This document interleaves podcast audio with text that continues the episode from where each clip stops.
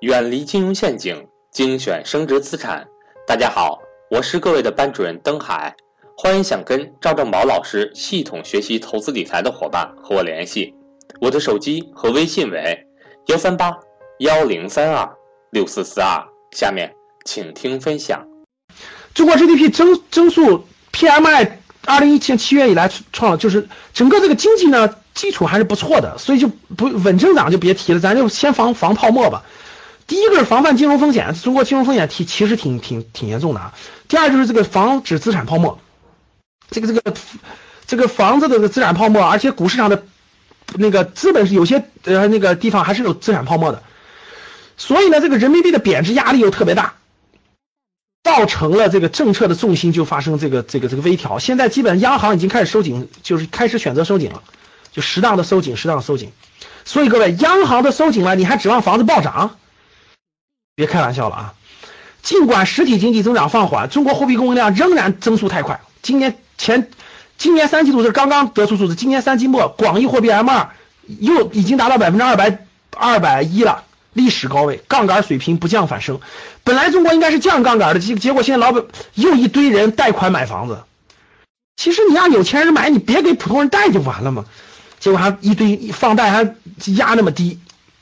结果你看，杠杆率又提高了九个百分点，哇塞，对对对对对，这短期又得稳杠杆，这这，哎，我跟你说，现在真的是，这挺难的，这就是你想想，你你做你做这个也挺难的，管现在其实这个风险还是挺高的，确实是这样的，各位风险挺高的，真是这样的，这个这个各个风险吧，资产泡沫，房子房子的风险，你别想着房子天天涨，我跟你说，房子也是有很大风险的，真要国外，真要美国搞点严重的捣乱，我跟你说，房子暴跌也不是说没可能的。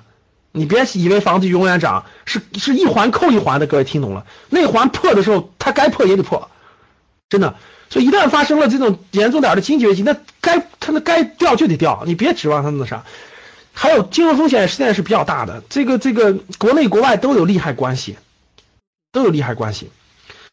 所以说，那怎么去对冲呢？那引出来这个话题了，各位，那货币的贬值是短期贬值还是长期贬值呢？刚才我们已经看过了，我相信大家心里有数了。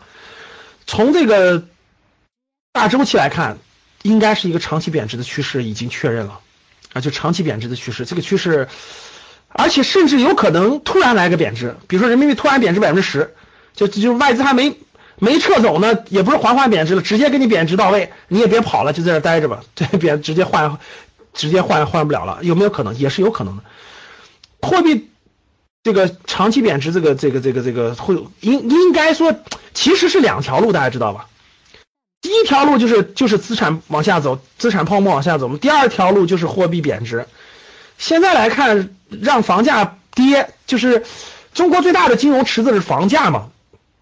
你们觉得中国的会主动让房价下降吗？大家觉得这个会不会主动让房价下降？现在想缓解这个泡沫，大家看就两个方法。大家看这儿，看这个池就明白了。你看，现在这个现在跟世界平衡起来是不平衡的。现在只有两个方案。第一个方案是什么？第一个方案是让房价掉，就让资产泡沫降低，就让资产泡沫资产泡沫降低了，自然能缓解压力嘛。资金就不会外流啊，资金也不会换美，不会换美元啊，因为资产价格下来了，房价下来了。第二个就是让货币贬值，就它还值一千万，这个房子还深圳的房子还值一千万，但其实它原来值一千万，原来值两百美元，现在只值一百五十美元了。这你选哪种？你选哪种？各位，你们觉得未来哪种可能性大？你们觉得未来是是保房价还是保汇率？就是你觉得是房价不能跌还是货币不能贬值？选哪个？选哪个？对外来说，长期来看选哪个？你说房价跌，房价跌了谁不干？各位，房价跌了谁不干？房价跌了，地方政府不干，银行金融机构不干，老百姓不干，因为老百姓他不懂，大多数老百姓什么都不懂。只要我房价不跌，大家想想，中国百分之八十的房老百姓都是有房的，他手里有房，他就不慌，管你房子值。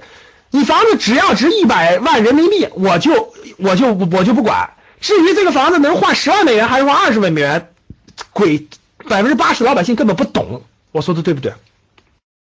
我说对不对？能听懂吗？就是普通老百姓根本不管，普通老百姓管的是我的房子值一百万，明年还值一百万就行了，或者值一百二十万我就高兴。至于你这个房子换成美元值多少，跟我没关，因为跟我的影跟我的生活没有影响。所以中国绝大部分老百姓是房子只要不掉价挺好，舒舒服服的是吧？是不是这样的？如果房子掉价，地方政府会受重大冲击，银行会受重大冲击，这一堆问题，这这这谁去解决？对吧？那我问大家，那如果货币掉价呢？如果货币掉价，谁谁受冲击？货币贬值。货币贬值，老百姓没感觉。我跟你说，老百姓其实没什么感觉，反正我房子还在，房子涨价了就行了。因为绝大部分老百姓是有房子的。货币贬值是，货币往下掉，谁有感觉？货币往下掉是是谁有钱谁有感觉啊？就是哇塞，我这个对啊，我我持有那么多，持有这个这个这个这么多这个这个这个国内资产的，就持有国内资产，持有大量这个资金的人，他他他受损失啊。比如你是一个亿，贬个百分之十，我就少一千万啊。但其实真正有钱人怎么样？他早就做资产配置了呀。他海外有点儿，所以他会做配置。